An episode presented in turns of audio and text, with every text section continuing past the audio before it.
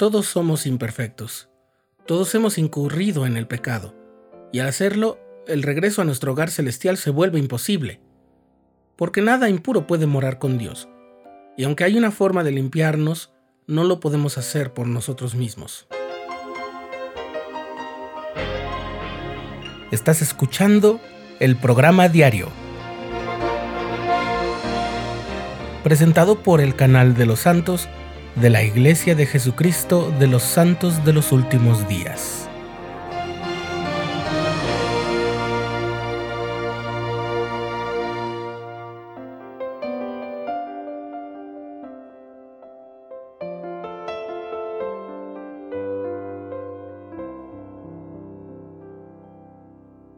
Imagina que una mañana te levantas y desde que bajas de tu cama ya no puedes volver a ella. Te diriges a tomar un baño, al salir eliges la ropa que te pondrás y una vez que te pruebas el primer atuendo ya no lo puedes cambiar. Bajas a desayunar y una vez que te serviste el desayuno no puedes comer otra cosa que no hayas elegido desde el principio. Sales a trabajar o a la escuela y en el camino no puedes girar el volante de tu auto más que para esquivar en caso de que tengas algo enfrente. Al llegar a tu destino, esta dinámica se sigue repitiendo. No puedes deshacer ninguna de las decisiones que has tomado durante el día y tienes que quedarte con la primera opción que elegiste en el momento. Algunas veces no tienes problema, pero otras la verdad es que preferirías haber tenido alguna otra opción disponible o la oportunidad de deshacer lo que ya habías avanzado y volver a empezar. El asunto se complica un poco más.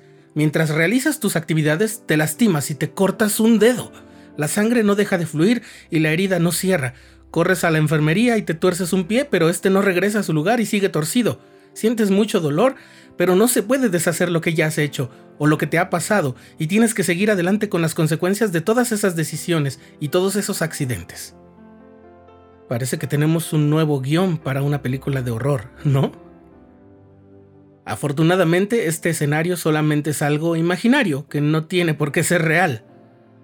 Vivimos en un mundo con un cuerpo que puede sanar y curar casi por completo en la mayoría de los casos, aunque también está sujeto al deterioro normal de la caída y a la muerte.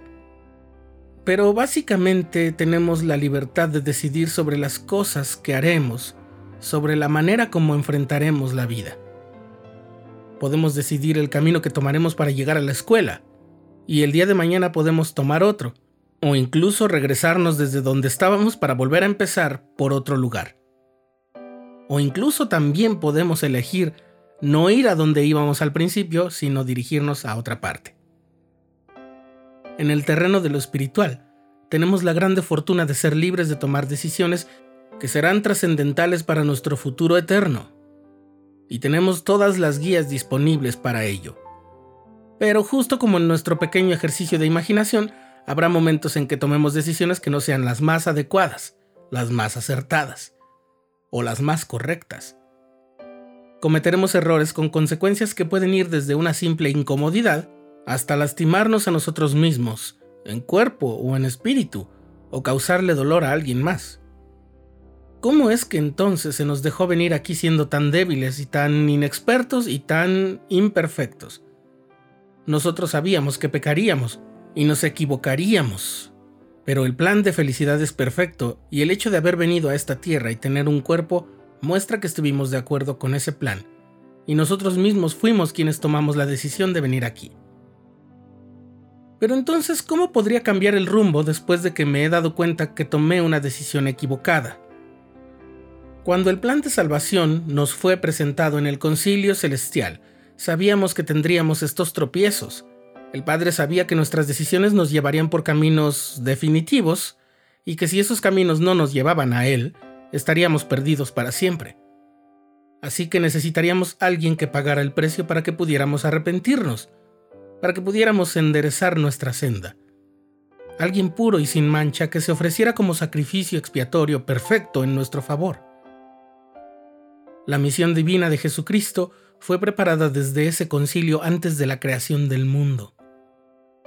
De eso se trata la buena nueva del Evangelio, que a pesar de nuestro estado caído, Jesús vino a esta tierra, y habiendo sido Él sin mancha, derramó su valiosa sangre para pagar el precio que se requería por la justicia, y darnos la oportunidad de arrepentirnos y volver a la presencia de nuestro Padre Celestial.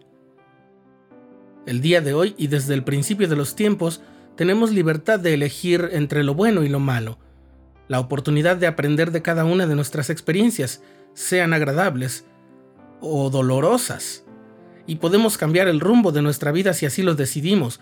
Todo esto es posible gracias a que un amoroso Padre Celestial dispuso un medio mandó a su Hijo unigénito a pagar el elevado precio de nuestra salvación. Y un amoroso Jesucristo descendió y vivió entre nosotros, los seres imperfectos, en la carne, no solo para morir por nosotros, sino para mostrarnos con el ejemplo de su vida el amor puro de Él y de nuestro Padre Celestial. Gracias a que tenemos estas oportunidades de corregirnos, el dolor y la pena no serán más que por un breve momento, y esto nos ayuda a aprender cuáles caminos no debemos tomar nunca y cuáles nos llevan a puerto seguro. Este beneficio también incluye aquellas penas que nos vienen sin que nosotros seamos responsables por ellas, como las enfermedades físicas que nos aquejan o las penurias sufridas como consecuencia de la mala decisión de alguien más. Lo más importante, el sacrificio expiatorio de Cristo, además de redimirnos de la caída, colma de misericordia al propio Salvador, quien conmueve al Padre Celestial enternecido por las súplicas de su Hijo amado, nuestro abogado como hizo constar en la sección 45 de Doctrina y Convenios.